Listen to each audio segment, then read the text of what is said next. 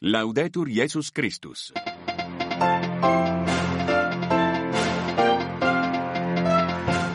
C'était il y a cinq ans, les présidents des conférences épiscopales du monde entier à Rome pour réfléchir sur la protection des mineurs. La lutte contre les abus sexuels est un long chemin sur lequel s'est notamment engagé l'ordre franciscain sur le continent africain, un sujet dans notre dossier en fin de journal. Vivre maintenant et intensément, deux ans après l'invasion de l'Ukraine par la Russie, nous entendrons comment cette guerre a bousculé la perception du temps.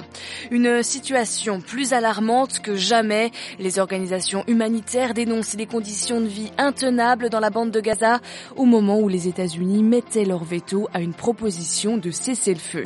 Dans ce journal également, un groupe de cybercriminels démantelés et la Pologne qui veut améliorer ses relations avec Bruxelles. Radio Vatican, le journal Marine Henriot. Bonjour, bientôt deux ans jour pour jour que la Russie a lancé son invasion de l'Ukraine et aucun compromis ne semble se dessiner. Kiev refuse de négocier tant que les troupes russes sont, tant que les troupes russes sont sur son sol et Vladimir Poutine, assuré d'être reconduit pour un prochain mandat en mars, répète inlassablement qu'une défaite de la Russie est impossible. Depuis deux ans, la résistance ukrainienne est saluée, mais la population a vu sa vie basculer nous vous proposons ce matin un témoignage, celui d'Olena Koulirina, originaire de la région de Kherson. Aujourd'hui, sa ville natale est occupée par l'armée russe. Cette guerre la change évidemment profondément. Моїй сім'ї лише півтора місяця. Ми одружились Ma famille n'a qu'un mois et demi. Nous nous sommes mariés la dernière semaine de 2023 et nous avons pris cette décision en réalisant que nous n'avions pas besoin d'attendre parce que c'est notre vie, nous la vivons maintenant. Au début de la guerre, nous pensions que ce serait une guerre courte, que nous mettrions en commun toutes nos forces, toutes nos ressources et qu'avec l'aide de la communauté, nous rentrerions tous chez nous dans six mois, un an et nous continuerions à vivre comme avant.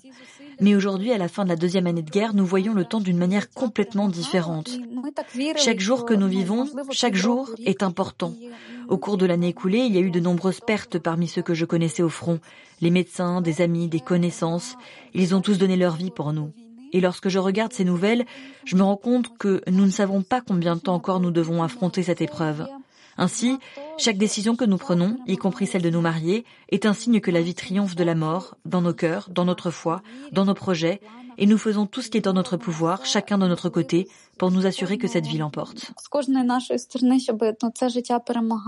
Hmm, des propos recueillis par euh, Svetlana Durovic de la rédaction ukrainienne de Radio Vatican. Ukraine et Russie qui seront euh, tous les deux présents au sommet du G20 aujourd'hui et demain à Rio de Janeiro au Brésil. Une rencontre est notamment prévue entre Sergei Lavrov, le chef de la diplomatie russe, et son homologue américain Anthony Blinken. Ce sommet du G20 où il sera question aussi de la guerre au Proche-Orient, mais les polémiques risquent de l'emporter.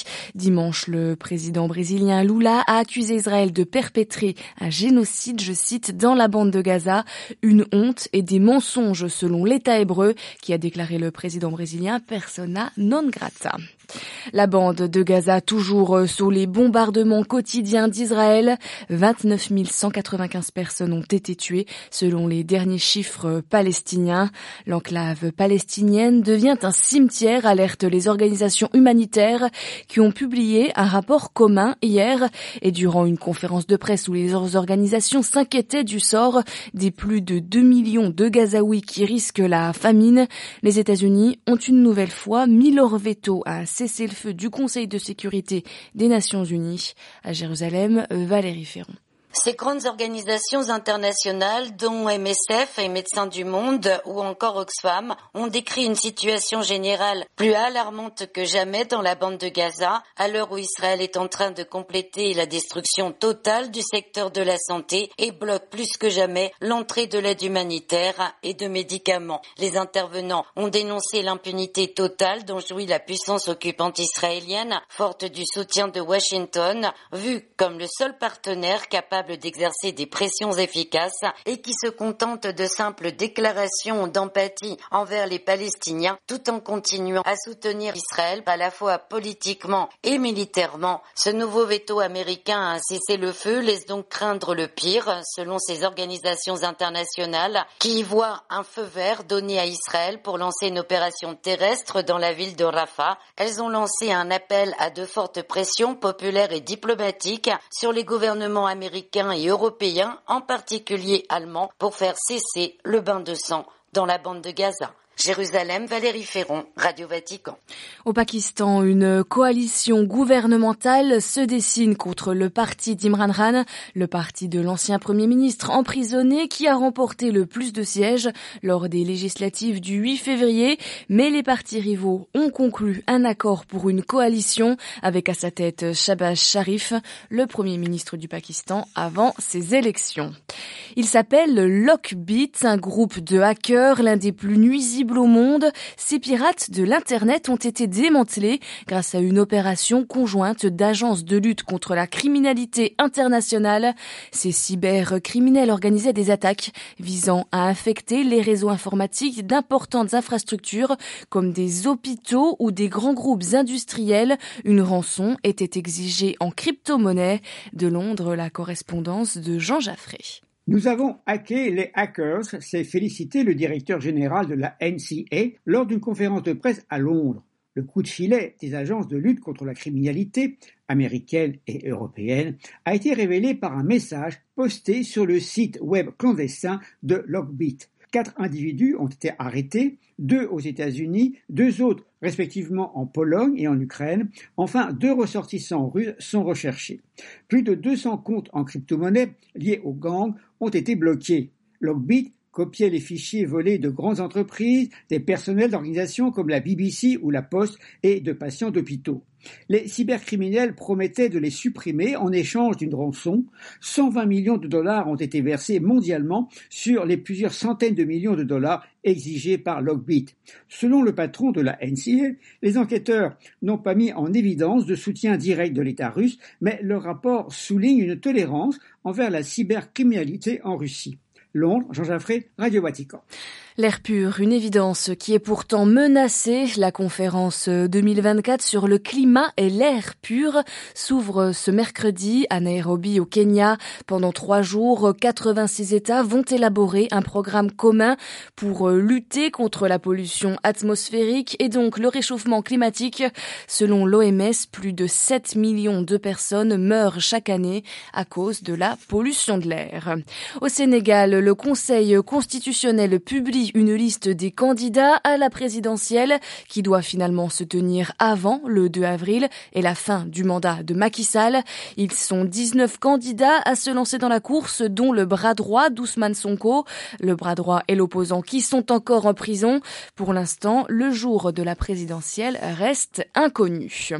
Direction maintenant l'Europe. La Pologne veut de meilleures relations avec Bruxelles. Sous le coup de sanctions depuis le passage des populistes et des ultra conservateur du parti Droit et Justice, le nouveau gouvernement polonais, arrivé en décembre, veut maintenant dégeler les relations.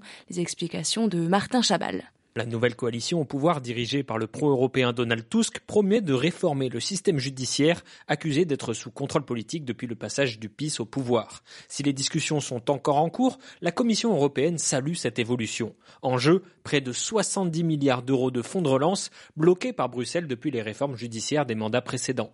Reste à passer les obstacles politiques pour le gouvernement polonais. Depuis leur entrée au gouvernement en décembre, il est très difficile pour la coalition en place de faire passer des lois et revenir sur ce qui a été fait par leurs prédécesseurs, notamment parce que le président, Andrzej Duda, qui a un rôle de contrôle dans la politique du pays, use sans cesse de son droit de veto. Les lois mettent du temps à entrer en vigueur et sont souvent débattues de nombreuses semaines avant de refaire l'objet d'un vote au Parlement.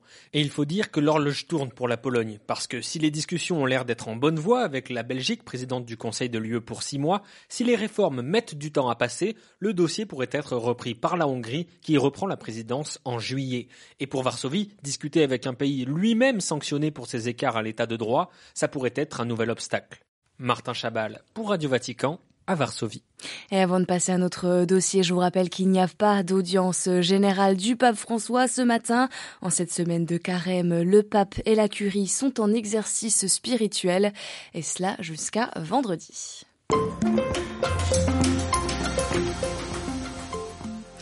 C'était il y a cinq ans, du 21 au 24 février 2019, un sommet inédit organisé au Vatican sur la volonté du pape François.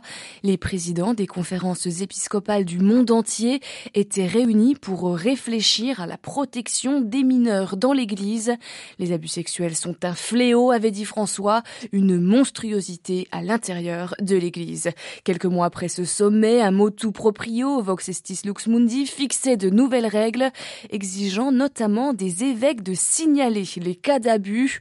Cinq ans plus tard, la lutte contre la pédocriminalité dans l'Église est encore très inégale selon les continents, mais certaines lignes commencent néanmoins à bouger. Par exemple, en Afrique, où l'ordre franciscain vient d'organiser sa première session de formation à la protection des mineurs, un sujet préparé par Olivier Bonnel. C'est à Nairobi, au Kenya, que 55 frères de toutes les provinces franciscaines d'Afrique se sont retrouvés pour cette première rencontre consacrée à la protection des mineurs. Une session de travail où il a d'abord fallu partir d'un diagnostic, de données chiffrées pour prendre la mesure du fléau. Frère Albert Schmucki est le responsable de la cellule de sauvegarde des mineurs pour l'ordre franciscain. Mrs. Euh, Augusta Mutigani, membre euh, de la commission pontificale pour la sauvegarde en Afrique, nous a présenté des statistiques avec les différentes formes d'abus dans les écoles, dans les institutions. Et ça, pour moi, c'est un signe d'espoir parce que ça fait voir qu'on commence à parler des abus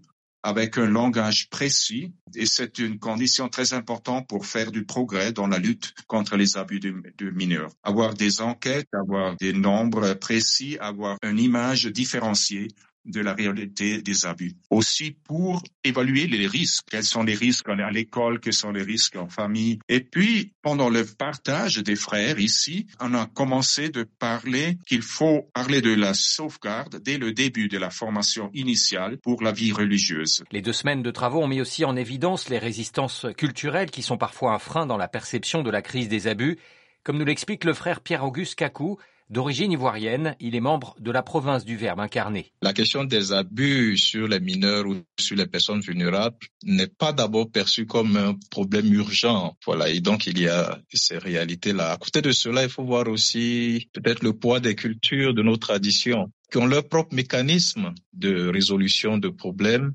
basé peut-être sur la démarche amiable, hein, la négociation, ou bien qui tolèrent certaines déviations. Mais de plus en plus, en réfléchissant sur euh, l'évangile qui recherche aussi la promotion humaine et puis sur les expériences aussi des autres églises, la, la question de la lutte contre les abus est vraiment euh, cruciale. Parmi les nombreux défis des franciscains d'Afrique, la mise en place de structures d'accueil des victimes, la formation du personnel, certains pays d'Afrique sont plus démunis que d'autres face à la pédocriminalité, mais les franciscains ne partent pas non plus de rien le frère Pierre Auguste. On a eu l'exemple du Kenya où au niveau de la commission d'éducation de l'Église au Kenya, il y a tout un programme qui a été mis en place pour la sensibilisation, pour la prise en charge des victimes. On a eu aussi l'exemple de certains pays à Brazzaville, au Congo-Brazzaville, où il y a quand même dans la structure diocésaine hein, d'écoute et d'accompagnement, quelque chose qui est mis en place pour pouvoir gérer les cas d'abus. Moment important de ces deux semaines de réflexion, le témoignage de deux victimes, une rencontre décisive de cette session de Nairobi, comme nous l'explique le père Stéphane Joulin, missionnaire d'Afrique et psychothérapeute de formation.